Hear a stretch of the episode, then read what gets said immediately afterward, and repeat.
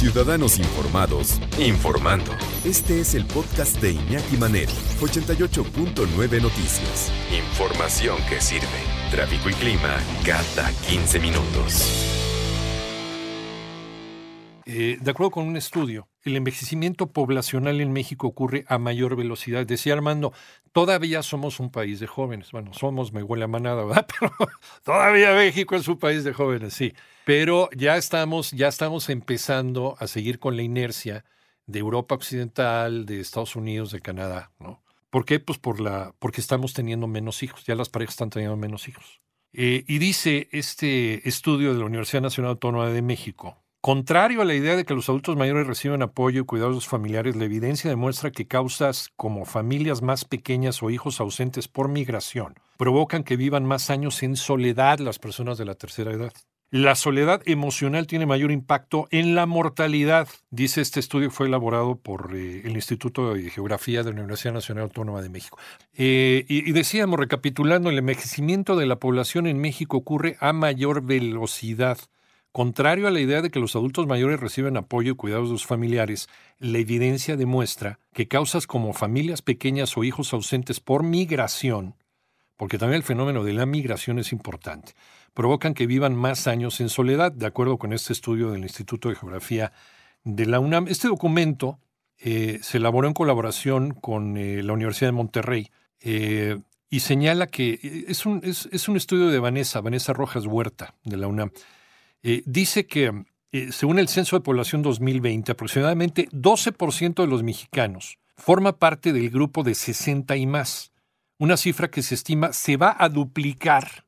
Fíjense en cuánto tiempo, ¿eh? 17.4 años. A lo mejor, ¡Uy, no, hombre, manero! Pues quedan 17. No, se van de volada. Eso en, en términos poblacionales, en términos de expectativas socioeconómicas, es muy poco tiempo. Este fenómeno requiere prever las necesidades que demandarán en salud, pensiones, cuidados y bienestar en general. Se les advirtió desde hace años, desde hace años, desde hace tres sexenios para atrás. Se dijo, la población mexicana está en tendencia a el envejecimiento. Ya empezó la curva, la curva demográfica ya estamos teniendo menos hijos. ¿Se acuerdan? Entre todas estas campañas, pocos hijos para darles mucho, pues sí, porque ya, ya se había cumplido con esa expectativa. La Revolución Mexicana causó un millón de muertos. Entonces se tenía que, ¿no? Volver a, a, poblar, se tenía que repoblar a México para que hubiera más fuerza de trabajo. Se llegó, se llegó a un punto en donde ya, ya éramos demasiados, éramos muchos, y no aguantaba la economía del país. Entonces empezaron estas campañas de la familia pequeña vive mejor y pocos hijos para darles mucho. Sí, ahorita ya tener más de dos hijos ya, ya es un lujo para empezar, para mantenerlos. Antes se tenía familias de, de 18 hijos. ¿Por qué? Porque no había vacunas. Sí, para los antivacunas. Ahí tienen, ahí tienen un argumento. Es un argumento de oro. Gracias a las vacunas, los niños ya no se morían a los tres años. Por algo se presentaba a los niños ante la iglesia a los tres años, porque eso quería decir que habían pasado una, una etapa crítica. A los tres años se morían la, la, mayoría de los, de los bebés. No llegaban a los tres años, por eso los llevaban y los presentaban a la iglesia, para dar gracias de que la liberaron por lo menos esos tres primeros años de vida que son críticos. Ya después, pues bueno, a ver, a seguir adelante y a ver de qué te enfermas. Gracias a las vacunas y gracias a la mejora, aunque parezca increíble, pero sí se han mejorado los temas de salud en México, pues estamos viviendo más estamos viviendo más y eh, ya no era necesario, se fue haciendo innecesario el tener más hijos en este país, porque entonces íbamos a sobresaturar el país de gente, como, como ocurrió en China. Hoy, por ejemplo, la India ya superó a China como el país más poblado del mundo, o está nada ya de superar a China. Dice, dice este documento, la ausencia, además de la ausencia, adquirirían, eh, eh, bueno, los adultos mayores enfrentan viudez, separaciones, aumento de divorcios. Esto conlleva que vivan solos si se encuentran en la vejez y no cuentan con hijos o familiares. Aunado a esto, la mayor esperanza de vida se relaciona con vivir más años solo, dice el estudio. La UNAM citó que las condiciones de soledad son aún más difíciles para las mujeres. En general viven más tiempo que los hombres. Son más cuidadosos, los hombres somos más brutos. Eso es una realidad aquí y en China. Bueno. Y también en su vida productiva permanecieron en su hogar o dependieron económicamente del esposo. Eso también ha sido una realidad hasta hace poco tiempo. Por lo que no tienen pensión.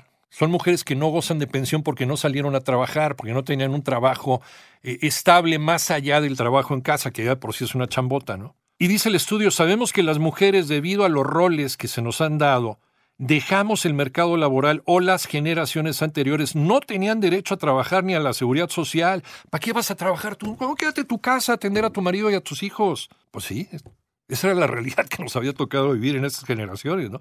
Entonces muchas mujeres adultas mayores en este momento no reciben pensión o son paupérrimas y no les alcanza para vivir. Y otra cosa, los programas sociales que implementa el gobierno, a ver, el problema no son los programas sociales, el problema es cómo lo estás implementando. El problema es que no tienes un censo, no tienes un padrón y no sabes a quién le estás dando el dinero.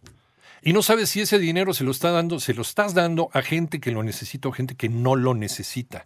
Estás dando dinero a lo loco. En lugar de que ese dinero a lo mejor se pudiera concentrar y darle más cantidad a la gente que más lo necesita, sin un padrón eficiente, estás dando un dinero a gente que a lo mejor pues ni lo va a ocupar, pero dice vénganos para acá, ¿no? Planteó que el fenómeno de familias reducidas, hijos en otro lugar de residencia, así como personas mayores solas, se suma a la migración de jóvenes a otros países, lo que a su vez eh, provoca el envejecimiento de la población en los estados y regiones de origen. Por lo tanto, dice este estudio, lo concluye, una disminución en el número de personas cercanas que puede ofrecer cuidados y soporte a la población de más de 60 años.